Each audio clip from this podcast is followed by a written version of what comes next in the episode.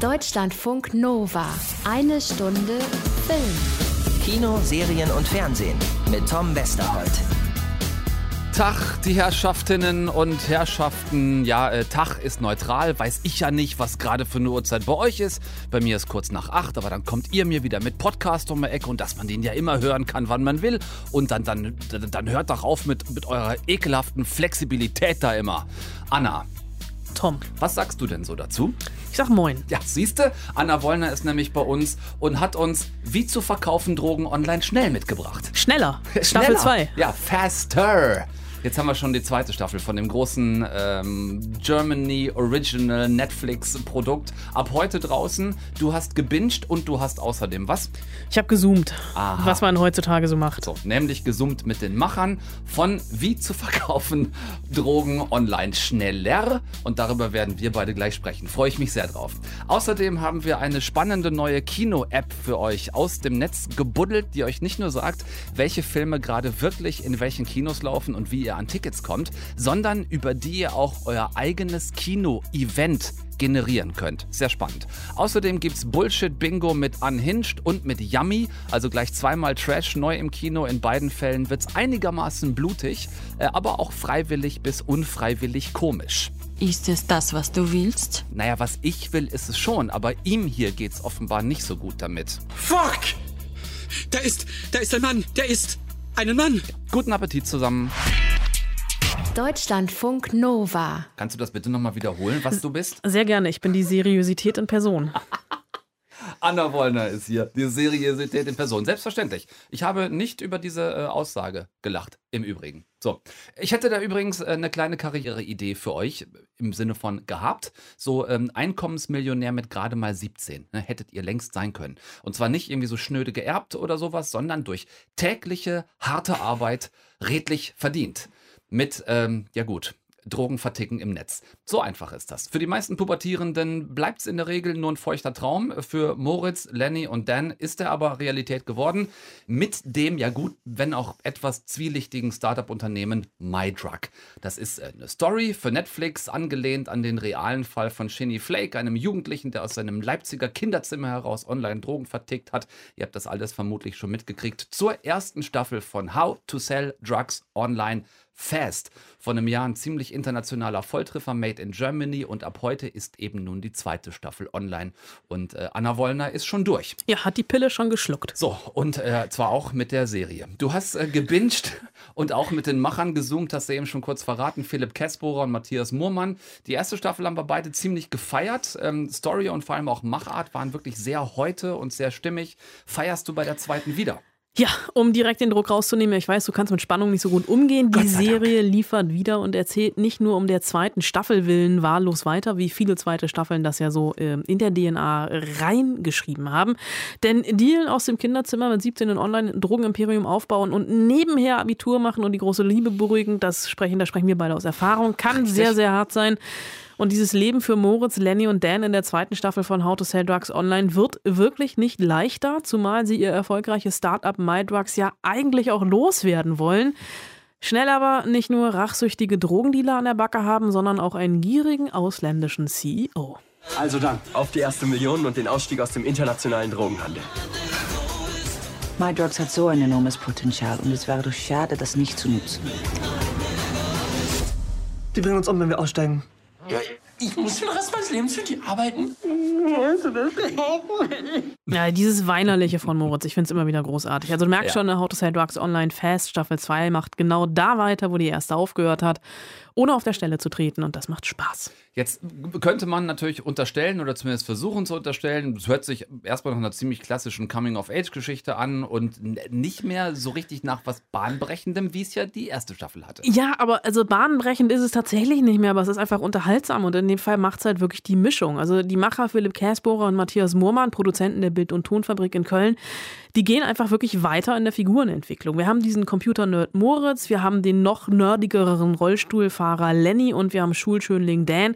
Das sind natürlich keine klassischen Kriminellen, ne, wie du und ich. Das äh, geht ihnen mit ihrem Online-Handel eigentlich wirklich nur um Anerkennung. Also Anerkennung im Netz, die sie auf dem Pausenhof und im Elternhaus nicht bekommen, weil sie da entweder die Buhmänner sind oder ihre Eltern halt Arschlöcher. Und die beiden Staffeln funktionieren so ein bisschen wie die Level in einem Computerspiel, hat mir Philipp Käsbohrer via Zoom erzählt. Da haben wir natürlich sehr viel Zeit in der ersten Staffel verbracht, äh, damit überhaupt so einen äh, Motor zu bauen, also eine Figurenkonstellation zu finden, die durch ihre Eigenheiten unterschiedlichste Strömungen aufeinanderprallen lassen und somit dann einfach eine Erzählung äh, voranzutreiben. Das ist eben das Schöne, wenn man so einen Motor einmal gebaut hat und gegeneinander und miteinander aufgestellt hat, kann man einfach weitererzählen. Und dann braucht man gar nicht irgendwelche Ereignisse, die man sich abguckt, sondern äh, genau, man sucht in den Figuren nach deren, deren Ziele und wie die sich dann verändern können. Ich habe mich so ein bisschen verliebt in diese Metapher des Motors. Ähm, aber die zweite Staffel ist ähnlich schon wie die erste, wirklich so ein wilder Mix aus Comedy, Coming of Age und Drogenthriller und unglaublich charmant gespielt von allen Beteiligten. Maximilian Mund, Danilo Caperides, Daniel Hardung, Lena Klenke und neu dabei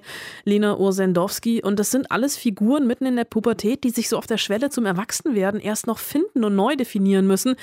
Und da ist, glaube ich, nochmal was anderes als in unserer Pubertät, halt im analogen mhm. und im digitalen Leben. Ist man eher Sportler, ist man eher die Coolen, ist man eher die Schlauen und so weiter. Ne? Das sind ja alles so Entscheidungen, die sich dann irgendwie so äh, fügen. Und äh, das ist natürlich einfach für diese Generation, die jetzt auch noch die Möglichkeit hat, sich komplette Avatare zu erschaffen, sei es bei Instagram oder ähm, in, bei TikTok und äh, quasi diese künstlichen Figuren auch zu ihrer Identität werden zu lassen, ähm, ist das natürlich nochmal eine größere Herausforderung. Also wir klären jetzt ähm, sicherheitshalber nicht, wer wir beide waren, aber mit diesen äh, Entscheidungen und mit diesen äh, Prototypen ähm, spielt die Serie und es geht auch ziemlich gut auf. Ein Hauptaugenmerk ist logischerweise das Internet. Äh, das kann in der Visualisierung in Film und Serie oft böse in die Hose gehen, haben wir was? oft genug gesehen. So, wir schmeißen da mal was total Buntes ins Bild. Sieht zwar kacke aus, aber mehr Ahnung haben wir nicht. Und da war diese erste Staffel von How to Sell Drugs Online Fast wirklich ein Ausnahmebeispiel, ein positives. Hat die Kurve komplett gekriegt. Haben die das wiederholt? Haben die das noch weiterentwickelt? Wie ist das hier? Also ich finde es so ein bisschen auf die, auf die Spitze getrieben. Ähm, das einzige Problem war, als ich mit den beiden gezoomt habe, waren die fünf Minuten damit beschäftigt, ein analoges Poster im Hintergrund fest zu befestigen. Also analog klappt noch nicht so richtig, aber digital ist wirklich, also äh, diese zweite Staffel ist unglaublich schnell, unglaublich impulsiv nach vorne preschend und natürlich auch so ein bisschen überfordernd. Ne? Also dieser Generationenkonflikt, der ist ja auch schon tatsächlich im Konzept verankert. Ne? Die Jugendlichen, die das Internet besser kennen als die Straßen im heimischen Dorf, die ja. Erwachsenen, die mit der Online-Welt überfordert sind und sagen, hier PayPal, was ist denn das? Kannst du mal kurz, ich muss da mal was bestellen. Und es ist auch hier wieder so, dass Chatverläufe und Programmiercodes wirklich über den Bildschirm rasen. Ständig ploppt irgendwo was auf. Du weißt jetzt nicht, ist das ein Ad, also ist, ist das was Böses, ist das was Gutes? Ja. Second Screen, also irgendwas noch parallel selber auf dem Handy machen nebenbei, ne, twittern oder sowas, vergiss es, weil du verlierst wirklich einfach irgendwann den Überblick. Und dieses Gefühl der Reizüberflutung, was ich wirklich hatte, ist natürlich absichtlich ja. provoziert, meint Matthias Mohrmann ganz zu Beginn stand im Prinzip die Grundidee zu sagen, wir tauchen ein in diese mediale Welt, die uns alle umgibt. Ne? Auch die Figuren eben, in deren Alter umgibt von Instagram, WhatsApp und so weiter. Und die ist halt total divers. Die hat eigentlich gar keine Grenzen. Die ist auch dirty. Die ist nicht schön eingepackt und stilvoll, sondern die ist auch manchmal sehr direkt, wollen damit eben erzählerisch arbeiten. Deswegen wurde auch im Writers Room damit aktiv gearbeitet. Und dann haben wir daran haben eine ganz harte Prämisse uns gesetzt. Wir sagten, wir wollten das so authentisch wie möglich machen. Ja, das ist ihnen gelungen. Authentisch ist es und erinnert natürlich an Versatzstücken an Adam McKays The Big Short, äh, dieser fin diese, diese Finanzsatire äh, über den, den Finanzcrash von 2008. Und ähm, mhm. es gibt wirklich immer wieder so für die abgehängten älteren Zuschauer, wie ich es jetzt einfach mal böse sage, so wie du, dich und mich, so Erklärvideos, die mit schnellen Schnitten und in einem Wahnsinnstempo Zusammenhänge erklären und Ausflüge in die digitale Welten machen. Das heißt, wenn es um Thema Bitcoins geht oder, äh, oder eben um eine, eine, eine Figur zu erklären, die Kira, die eben Phishing-Mails macht, dann wollen wir natürlich kurz einmal dem Zuschauer erklären, guck mal, so funktioniert das. Natürlich rauscht der Kopf, weil man das nicht so ganz alles aufsaugen kann, aber wir bauen die Sachen natürlich auch immer aus so einer, aus so einer Figur heraus und äh, wir wissen auch, dass man da nicht alles immer mit aufnehmen kann, aber wir, wir machen ja auch eine Serie für Leute, die auch mal Stopp drücken können zurückspulen und nochmal angucken können. Ja, vorausgesetzt, Sie wissen, äh, was das Play- und Stopp- und Vorspul- und Rückspulzeichen auf der Fernbedienung so ist. Richtig. Meine Mutter weiß es, glaube ich, nicht. Egal, aber bei der Zweitsichtung bekommt man, glaube ich, tatsächlich noch viel mehr mit als beim ersten Mal gucken. Also es spricht nichts dagegen, denn es sind knackige Folgen, äh, sechs Stück an der Zahl, a 30 Minuten. Ja, gut. Und ich spare mir an dieser Stelle schlechte Wortspiele mit Suchtpotenzial. Du kennst mich, das habe ich bei der ersten Staffel zur Genüge getan. So, Frau Wollner, bitte in Behandlungsraum 2. Der Bindstropf ist fertig zur Injektion. How to sell drugs online faster. Die zweite Staffel ist ab heute auf Netflix draußen. Und Anna Wollner hat fertig, glaube ich. Ja. Ich bin trotzdem einigermaßen froh, muss ich sagen, wenn wir uns äh, mit den ganzen Filmschaffenden wieder in echt treffen können. Also dieses Gesume, Mittel zum Zweck, ja, aber es geht schöner. Ey, ich habe jetzt in meiner Vita stehen, sie zoomte mit einer Riesengarnele, aber dazu später mehr. Deutschlandfunk Nova. Eine Stunde Film. Die Kinos sind wieder auf, also zumindest die, die wegen der Corona-Hygiene- und Abstandsregeln nicht draufzahlen müssen. Also die Kinos, für die am Ende zumindest ein bisschen was hängen bleibt, wenn man nur so viel weniger Tickets pro Vorstellung verkaufen kann. Und ähm, ja, von den ein oder anderen neuen Filmen im Kino haben wir euch hier zuletzt ja auch erzählt. Es geht also langsam schon wieder irgendwie los, aber es bleibt natürlich die Frage, wie geht ihr eigentlich damit um? Also können wir uns auch unter diesen gegebenen Umständen irgendwie wohlfühlen im Kino? Ich hatte euch da mal um Erfahrungsberichte gebeten und habe wirklich einige von euch bekommen. Vielen Dank dafür. Ähm, würde ich euch gerne dran teilhaben lassen und habe exemplarisch mal zwei rausgesucht. Ähm, das eine ist eine E-Mail von Mila aus Hamburg. Sie schreibt, lieber Tom, ich bin gerade so berührt aus dem Kino gekommen, dass ich das gerne teilen möchte. Du hattest ja auch generell nach unseren Eindrücken gefragt, ähm, wenn es darum geht, wieder ins Kino zu gehen. Ich muss sagen, dass ich es sehr genossen habe. Der Saal ist natürlich ungewohnt leer und es ist fraglich, in welcher Form sich das für die Kinos, vor allem für die kleinen Programmkinos, wirklich lohnt. Aber ich habe mich zumindest weder unwohl noch komisch gefühlt. Vielleicht habe ich es aber auch einfach zu sehr vermisst. Hier in Hamburg läuft das mit den Vorschriften wohl ganz okay und ich habe das Gefühl, schreibt sie, alle machen irgendwie das Beste draus. Jetzt zum Film. Wir waren in der Sneak und haben den georgischen Film Als wir tanzten angeschaut. Wärmste Empfehlung, äh, ihn im Original mit Untertitel zu schauen. Wunderschöner, bildstarker Film über georgische Tänzer, den Umgang mit Homosexualität und Männlichkeit in Georgien mit Fokus auf die georgische Tanzszene und naja, einfach auch über einen Film über das Verliebtsein. Ich kannte den Regisseur Levan Akin vorher nicht und bin sehr überzeugt von seiner Art des Erzählens. Trotz krasser Themen, die mich auch echt angespannt in den Sessel gedrückt haben, hat der Film gleichzeitig auch eine unfassbare Leichtigkeit, Wärme und Unaufgeregtheit. Durch die ähm, sehr gekonnt inszenierten Tanzszenen hat der Film für mich außerdem auch eine ganz eigene, ganz besondere Ästhetik. Die Musik trägt den Film auch außerdem ganz wunderbar. Der Film lief auf jeden Fall in Cannes dieses Jahr und dürfte jetzt in den nächsten Wochen in ein paar Kinos hier zu sehen sein.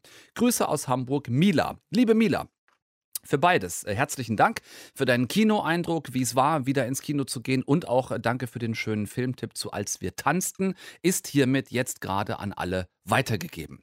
Dann äh, noch eine Mail von Lothar aus Bochum. Er hat geschrieben: Hallo Tom. Gestern waren meine Frau und ich zum ersten Mal seit Ewigkeiten endlich mal wieder im Kino. Gesehen haben wir The Gentleman in der Essener Lichtburg in diesem wunderschönen Kinosaal. Dann kurzer Einschub von mir, kann ich nur bestätigen, die Lichtburg in Essen, wer sie nicht kennt, ist wirklich eines der legendärsten Kinos in Deutschland. Also falls ihr nicht aus dem Ruhrgebiet kommt und da mal zu Besuch seid, ähm, nehmt die Lichtburg mit, also geht dahin, sucht euch einen schönen Film aus. Ist wirklich, wirklich ganz großartig. Äh, Lothar schreibt weiter, es war super. Neben dem Filmgenuss war das lange vermisste Kinogefühl endlich wieder da. Die Lichtburg hatte schon immer sehr nettes Personal, auch in der aktuellen Situation, wie immer nett und zuvorkommend.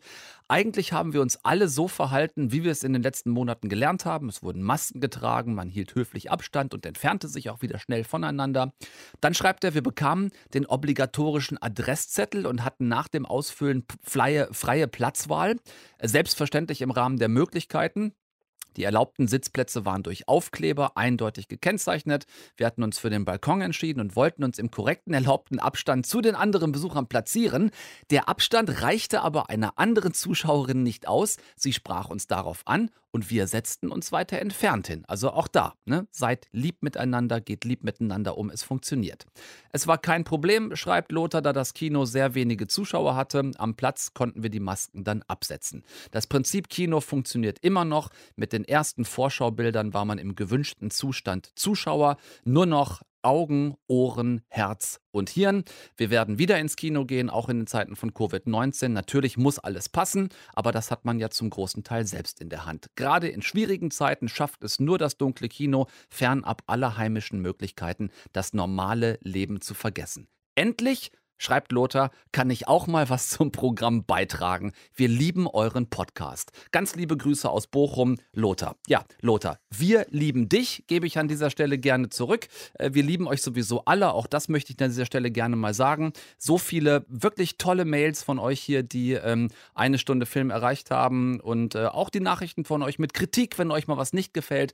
Das ist äh, immer alles sehr konstruktiv und sehr fair. Äh, da mag ich an dieser Stelle einfach gerne mal Danke sagen. Es wird alles gelesen und nach Kräften beantwortet, damit ihr das einfach mal wisst und von mir auch gehört habt. So, Zwei Mails waren das jetzt, die ich rausgepickt habe, exemplarisch, denn das war ganz interessant. Keiner von euch hat uns geschrieben, dass es unangenehm oder irgendwie doof gewesen wäre, jetzt wieder ins Kino zu gehen unter den Auflagen. Niemand dabei, der wieder rausgegangen wäre, weil sich es eben doch nicht gut angefühlt hätte. Auch das finde ich ist eigentlich ein ganz schönes Zeichen. Und ähm, auch deshalb stelle ich euch gleich hier eine neue Kino-App vor, die was sehr Außergewöhnliches kann, nämlich euch eure eigene private Kinovorstellung bescheren, wenn ihr das gerne wollt. Cineamo heißt sie. Ihr lernt sie und ihren Erfinder gleich hier bei uns kennen. Deutschlandfunk Nova. Eine Stunde Film. Ich habe neulich eine DM über Instagram bekommen von Stefan Farnschläder, der mich auf sein Start-up aufmerksam gemacht hat. Cineamo, eine neue Kino-App. Ja gut, habe ich gedacht, äh, davon gibt es viele. Aber so ein paar Features haben mich dann doch gepackt und neugierig gemacht. Zum einen eine angeblich verlässliche Angabe, in welchem auch wirklich geöffneten Kino gerade welche Filme laufen, inklusive Buchungsoptionen für Tickets. Und dann das hier, die Möglichkeit, sein eigenes Kino-Event damit organisieren zu können, also mit einer App. Zum Beispiel einen Kinosaal für sich und seine Freunde oder Familie zu mieten, ohne dafür Tausende von Euro hinlegen zu müssen. Äh, alles angepasst an die aktuelle Corona-Situation gerade. Fand ich spannend und deshalb habe ich ihn einfach mal angerufen, den Stefan. Willkommen in eine Stunde Film. Grüße dich. Grüß dich, Tom. Lass uns mal äh, gemeinsam durch die App gehen. Ich habe sie mir runtergeladen. Die ist ja grundsätzlich erstmal kostenlos für die User, richtig? Ja, das stimmt. Was ich sofort verstanden habe, ist, ähm, ich suche mir ein Kino meiner Wahl. Ne, ähm, hab da eine, eine, Liste, also kann nach Kinos in meiner Umgebung suchen, nach Postleitzahlenbereich und so weiter und äh, bekomme dann tatsächlich auch angezeigt, was gerade wo läuft. Das mal so als erste Funktion. Da interessiert mich natürlich gerade jetzt im Augenblick in diesen Corona-Zeiten, ähm, wie sicher sind die Daten, die ihr da habt? Also haben die Kinos, die da angezeigt werden, haben die auch wirklich offen gerade? Und, und was ich dann sehen kann, sind das auch die Filme, die wirklich da gerade laufen? Genau, das ist so. Also wir zeigen wie viele andere Angebote, die es natürlich auch gibt. Im Internet zum Beispiel, auf Webseiten zeigen wir das Kinoprogramm an, das aktuell in den Kinos läuft. Ähm, und sobald es von den Kinos freigegeben ist und in den einschlägigen Datenbanken verfügbar ist, greifen wir auch darauf zu, aus, in diesem Pool und zeigen dann eins zu eins, was im Kino läuft. Das ist an sich schon mal eine ganz schöne Serviceleistung, weil ich weiß, dass viele gerade so ein bisschen das Problem haben, nicht genau zu wissen, äh, hat mein Kino, wo ich jetzt immer hingegangen bin, oder halt vor Corona, hat das jetzt tatsächlich auch wieder offen. Einige Kinos, das wisst ihr natürlich auch, äh, haben nicht wieder aufgemacht bisher, weil die Hygieneauflagen mhm. einfach zu krass sind. Ähm, ich habe geguckt, für Berlin ist das natürlich eine Menge, was ich hier an Kinos angezeigt bekomme. Also da ist die Auswahl einigermaßen groß.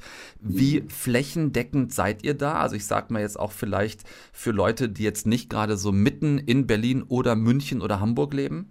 Also wir haben flächendeckend so gut wie alle Kinos ähm, in unserer App abgebildet und auch dann mit ihrem Programm, wenn sie ein Programm gerade zeigen. Sobald mhm. das Kino also geöffnet hat und einen Spielplan veröffentlicht hat, dann wirst du den auch bei uns in der App finden. Also Stefan, äh, Servicegedanke zu gucken, welcher Film läuft gerade tatsächlich wo, welche Kinos kann ich überhaupt besuchen im Augenblick. Äh, das ist schön, aber das, was mich am aufmerksamsten gemacht hat auf eure App, was du mir auch geschrieben hast, ist dieser Button ganz unten in der Mitte bei eurer App und der heißt Event planen. Und ich glaube, was sich dahinter verbirgt, wirst du tatsächlich erklären müssen. Wie kann ich als User über eure App ein eigenes Kino-Event planen? Das geht ganz einfach mit drei oder vier Klicks, indem man auf diesen Event-Planen-Button dann drückt und durch ähm, zwei, drei Screens einfach sich klickt und einfach seinen Film aussucht, seinen Wunschfilm aussucht. Wir haben eine komplett, komplette Filmdatenbank, also eine internationale Filmdatenbank dahinter stehen. Man kann da jeden Film finden, den es auf dieser Welt jemals gab, so ungefähr. und, äh, und sucht sich dann seinen Wunschfilm aus und fragt ihn in seinem Lieblingskino zu einem bestimmt, an einem bestimmten Tag, zu einer bestimmten Uhrzeit an.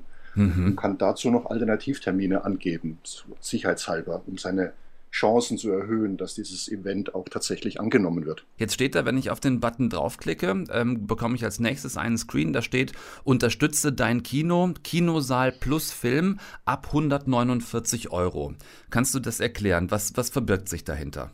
Das ist eine spezielle äh, Variante, die wir jetzt durch diese Corona-Zeit eben integriert haben. Die wird, wenn diese Corona-Phase vorbei ist, auch wieder verschwinden. Mhm. Ähm, aber in Abstimmung mit unseren äh, Partnerkinos haben wir da so einen kleinen Screen eben eingebaut, ähm, um einfach nochmal deutlich zu machen, man kann in einem sicheren Umfeld, zum Beispiel im Freundeskreis, also einfach in einer Gruppe, wo man sich kennt, mit, mit, mit den Nachbarn, die man eben auch gut kennt, einen Film äh, dann in einem gemieteten Saal mieten. Und ähm, dass da Sonderpreise jetzt wegen Corona ähm, notwendig sind, das wissen alle, ähm, auch die Kinos wissen das und deswegen dieses Kampfangebot an das interessierte Kinopublikum, an die Filmverrückten, an die Filmfans. Heißt also für 109 oder für ab 149 Euro kriege ich dann für die Leute, mit denen ich diesen ausgewählten, selbst ausgewählten Film sehen will, ähm, kriege ich dann quasi ab 149 Euro den Saal? Kriegst du deinen privaten Saal, dann kannst du sogar zu zweit dann rein. Also es gibt wirklich Leute, die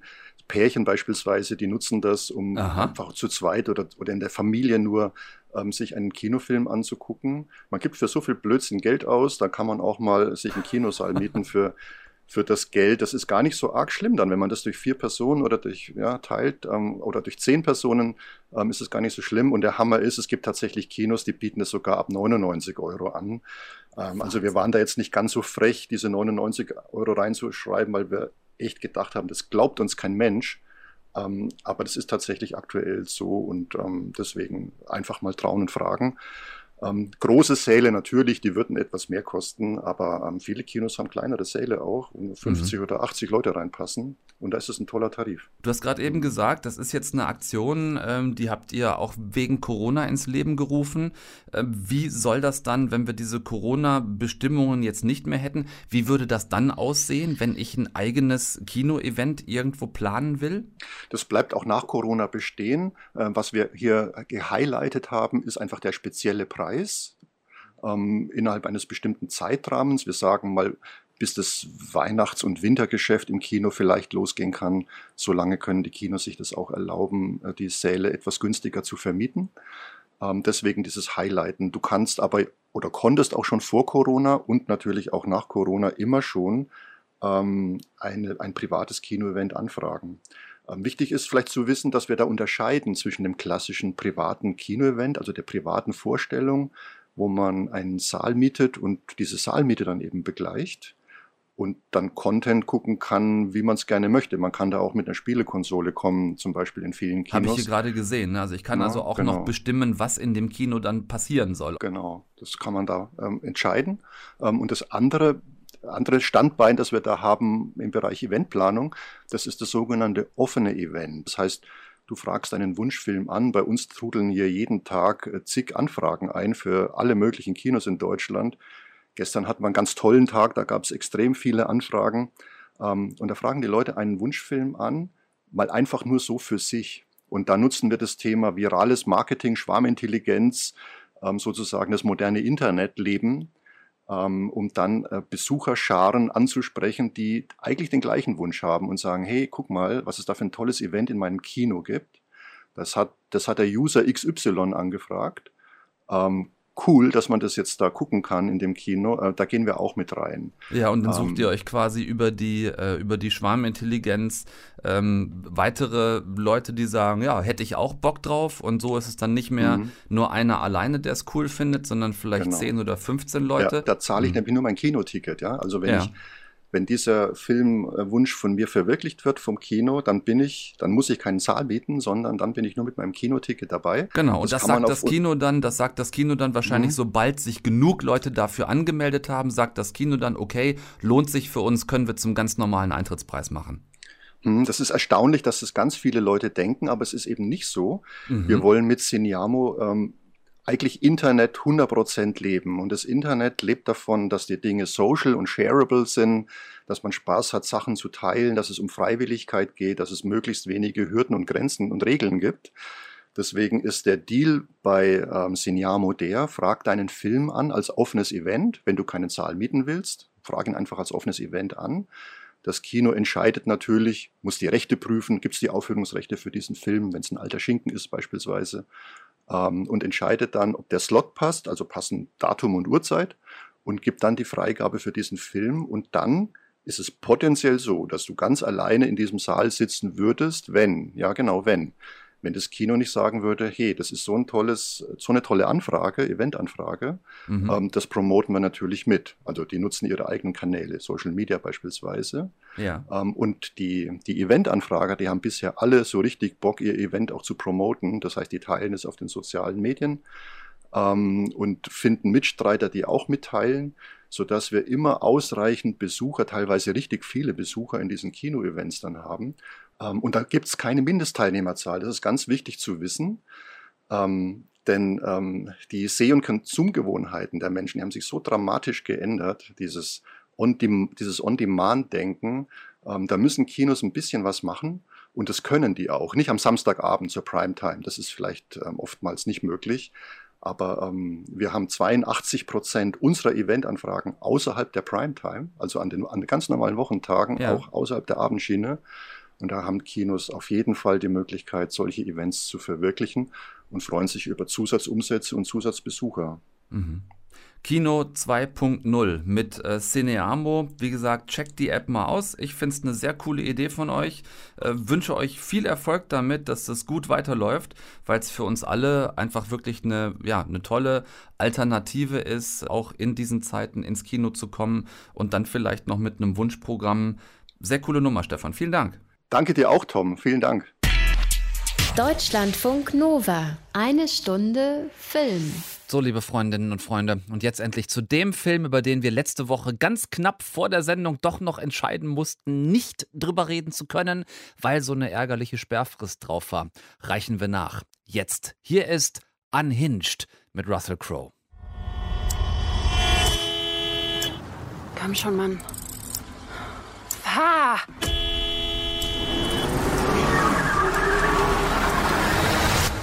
Weißt du, was höfliches Hupen ist, junger Mann? Das klingt so, sachte, freundlich. Das war bestimmt die Absicht deiner Mom. Nein, war's nicht. Mom! Tut mir leid. Entschuldigung angenommen? Ignoriere ihn. Dann würde ich Ihre auch annehmen und das wär's. Es gibt nichts, weswegen ich mich entschuldigen müsste. Ja, eine ganz normale Situation im Straßenverkehr, zumindest wenn man in Berlin lebt. Hupen, Scheibe runter und dann ein Satz aus Subjekt, Prädikat, Beleidigung, Mittelfinger. Passiert hier auch in Unhinged, einem neuen, tja, äh, B-Movie, Psycho, Thriller, Action, Drama möglicherweise und damit direkt zu der ersten entscheidenden Frage. Was erlaube Russell Crowe. Ich meine, war der nicht immer der Hollywood-Garant für Anspruch, ne? der Maximus Gaudi Gladiatori Extremus? Gucken wir doch mal in die Filmografie des Oscar-Gewinners. Gladiator, A Beautiful Mind, American Gangster, Body of Lies, The Nice Guys. Ähm, und äh, ja, okay, da waren dann auch immer mal wieder so Filme wie Robin Hood, Man of Steel und die Neuauflage von die Mumie. Müssen wir uns am Ende also eingestehen, dass Russell Crowe sowohl brillante als auch Kackfilme macht? Sein neuester auf jeden Fall ist eher so die letztere Kategorie, wobei zu seiner Ehrenrettung äh, man könnte Unhinged durchaus auch als einigermaßen gelungenen Trash-Movie verkaufen. Es passiert, was wir gerade eben gehört haben. Russell Crowe spielt Tom, den bärigen, bäuchigen, bärtigen, wirklich übellaunigen Fahrer eines fetten amerikanischen Pickup-Trucks, der von Rachel angehoben angehupt wird. Rachel sitzt zusammen mit ihrem Sohn in einem uralten roten Kombi und ärgert sich, dass Tom mit seiner fetten Spritschleuder nicht losfährt, als die Ampel vor ihm längst grün ist. Sie zieht an ihm vorbei und, tja, blöd gelaufen, an der nächsten Ampel sieht man sich dann wieder und die Diskussion geht los. Das habt ihr gerade eben gehört. Das Problem ist, Rachel will sich nicht entschuldigen und das, naja, ist keine so gute Idee. Was wollen Sie von mir? Dass Sie lernen, wie ein schlimmer Tag wirklich aussieht. Und dass Sie lernen, wie man sich entschuldigt. Klingt, als würden Sie aufwachen. Ich bin hellwach.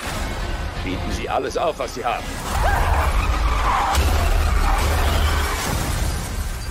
Sie werden es brauchen.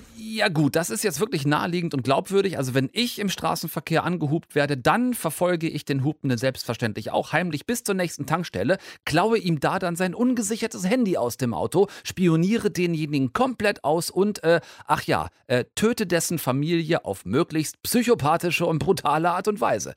Klar doch.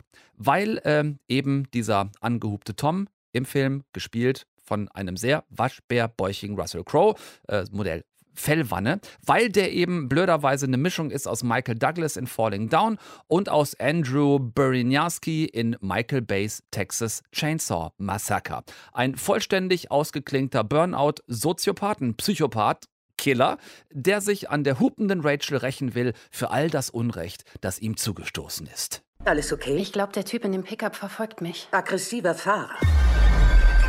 Chillen Sie, Mann. Machen Sie sich vom Acker. Und damit zu den Punkten am Film, die wirklich wehgetan haben, das Casting. Russell Crowe, ja gut, der kann nahezu alles spielen. Wie auch immer die Produzenten des Films den dazu gekriegt haben, hier jetzt mitzumachen. Vielleicht äh, Spielschulden oder ein geleaktes Sextape mit dressierten Alpakas, ich habe keine Ahnung. Aber Crow zieht's hier immerhin wirklich bestialisch durch. Dazu kommt dann aber Karen Pistorius als Rachel, die aussieht, als wäre sie 23, aber einen circa zwölfjährigen Sohn hat. Ew. Sehr weird. Alle weiteren Nebenrollen, talentarm bis talentfrei, denen kommt fast schon wieder das grottenschlechte Drehbuch zugute, weil das mit dem Ganzen in der Kombination dann wirklich diese Trash-Movie- Comedy dem Ganzen verleiht. Dazu so Kleinigkeiten wie äh, Russell Crowe zerballert in einem Car Chase mit Rachel ähm, mit so einem zwischenzeitlich geklauten Minivan, äh, verballert er unter Vollspeed ungefähr zehn andere Autos auf amerikanischen Vorstadtkreuzungen und hat danach in der Totalen der Kamera nur so ein paar kleine Kratzer an der Stoßstange. Also wenn ihr Bock auf äh, Psycho, Horror, Thriller, Trash habt mit 80er, 90er Jahre Look, dann gebt euch gerne Unhinged mit Russell, warum auch immer er es getan hat, Crow. Ob ihr dafür ins Kino müsst, sei dahingestellt. Einerseits könnte man warten, bis der auf den Streaming-Plattformen ist. Andererseits läuft so viel brandgutes Neues im Kino gerade auch nicht an, dass dieser Trash schon auch auf der großen Leinwand Spaß machen könnte. Ähm, ja, also überlegt es euch selbst.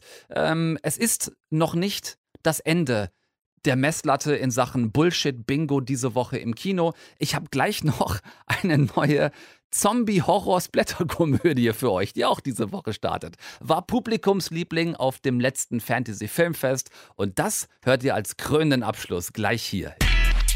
Deutschlandfunk Nova. Eine Stunde Film. Willkommen in Klinika Krawczyk. Hi. Wir helfen dabei, die Welt zu einem schöneren Ort zu machen. Alison Jakobs? Ja. Ist Kaffee im OP-Saal nicht verboten? Er ist sehr professionell. Bärchen, entspann dich. Ja, Leute, herzlich willkommen zu Bullshit Bingo Edition Kino Folge 2 für diese Woche. Herzlich willkommen in der belgischen Horror-Splatter-Zombie-Komödie Yummy, dem unterhaltsamsten Scheißdreck auf Leinwand, den ich seit längerem gesehen habe. Nehmt euren Anspruch, euren Intellekt, nehmt eure Liebe für Gänsehaut auslösende Dialoge und eure Sehnsucht nach einer uns einhüllenden, an die Hand nehmenden und sicher durch den Film geleitenden Story. Nehmt all das und reißt ihm die Gedärme raus. Obelix würde nach Sichtung von Yummy sagen, die spinnen, die Belgier. Und er hätte recht. Hauptfiguren des auf die unschuldige, bemitleidenswerte weiße Leinwand erbrochenen, blutspritzenden, knochenfliegenden Irrsinns sind die vollbusige Allison und ihr hosenschissiger Freund ohne Rückgrat Michael. Man ist mit dem Auto und mit Allisons Mama zusammen in eine osteuropäische Schönheitsklinik gefahren, weil wegen alles billiger da. Die Operationen, die Menschen, ihre Darsteller, die Dialoge, die Filmeffekte, Maske, Kulisse, Kostüm, wirklich alles. Wahnsinnig wahnsinnig billig da. Kaum da angekommen sind Allison und Michael. Allison, die sich ihre Riesenbrüste verkleinern lassen will, noch nicht ganz fertig narkotisiert, da ahnt Michael in dieser osteuropäischen Superklinik mit den Hygienestandards eines rumänischen Schweinemastbetriebs von 1952 geht irgendwas nicht mit rechten Dingen zu. Also, also genau genommen eher so gar nichts. Was zur Hölle war das? Dr. Kravchik ist sehr brillanter Chirurg. Sie sind in der besten Klinik, in perfekten Händen. Halt, stopp. Hören Sie sofort auf. Santi Bidanga. Michael, was ist los? Hier stimmt was nicht. Lasst uns verschwinden. Ich bin doch jetzt dran. Stoppen Sie sofort die Operation. Aber warum? Michael hat nämlich im Keller der Klinik rumgeschnüffelt, zusammen mit dem drogenabhängigen Gästechauffeur des Nasetitten, Bauchfett und Po-Loch-Bleaching-Panoptikums und etwas durchaus Verdächtiges entdeckt. Fuck! Da ist, da ist ein Mann, der ist einen Mann. Sie haben einen Mann gesehen, der was ist.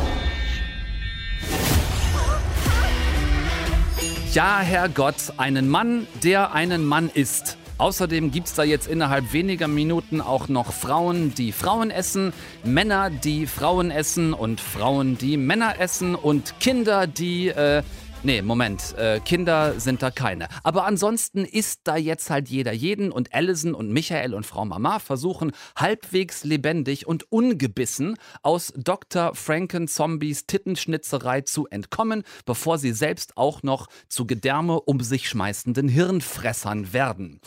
Yummy. Äh, Und das ist jetzt nicht meine Leidenschaft für Hektoliter verspritztes Filmblut und großzügig am Set verteilte Magen-Darm-Trakte, sondern der Titel dieses, äh, naja, Films, der einer der Publikumslieblinge auf dem vergangenen Fantasy-Filmfest war.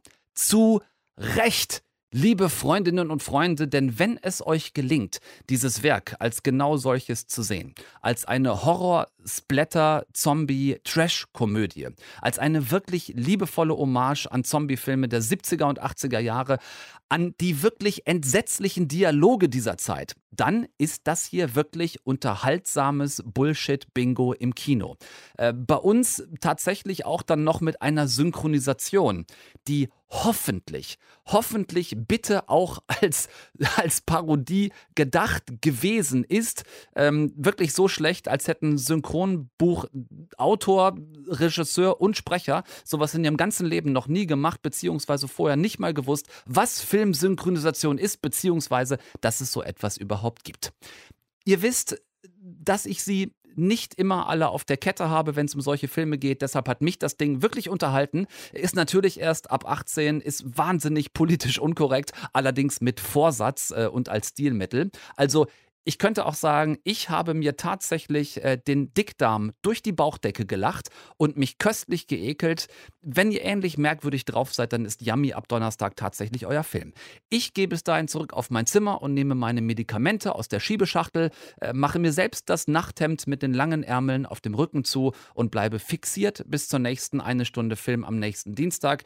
Tom Westerholt meldet sich ab auf Station 3a. Seid tapfer die nächsten sechs Tage. Ich komme ja wieder. Bis dahin, lasst es euch gut ergehen. Guckt nichts, was ich nicht auch gucken würde. Und habt eine gute Zeit. Und tschüss. Deutschlandfunk Nova. Eine Stunde Film. Jeden Dienstag um 20 Uhr. Mehr auf deutschlandfunknova.de.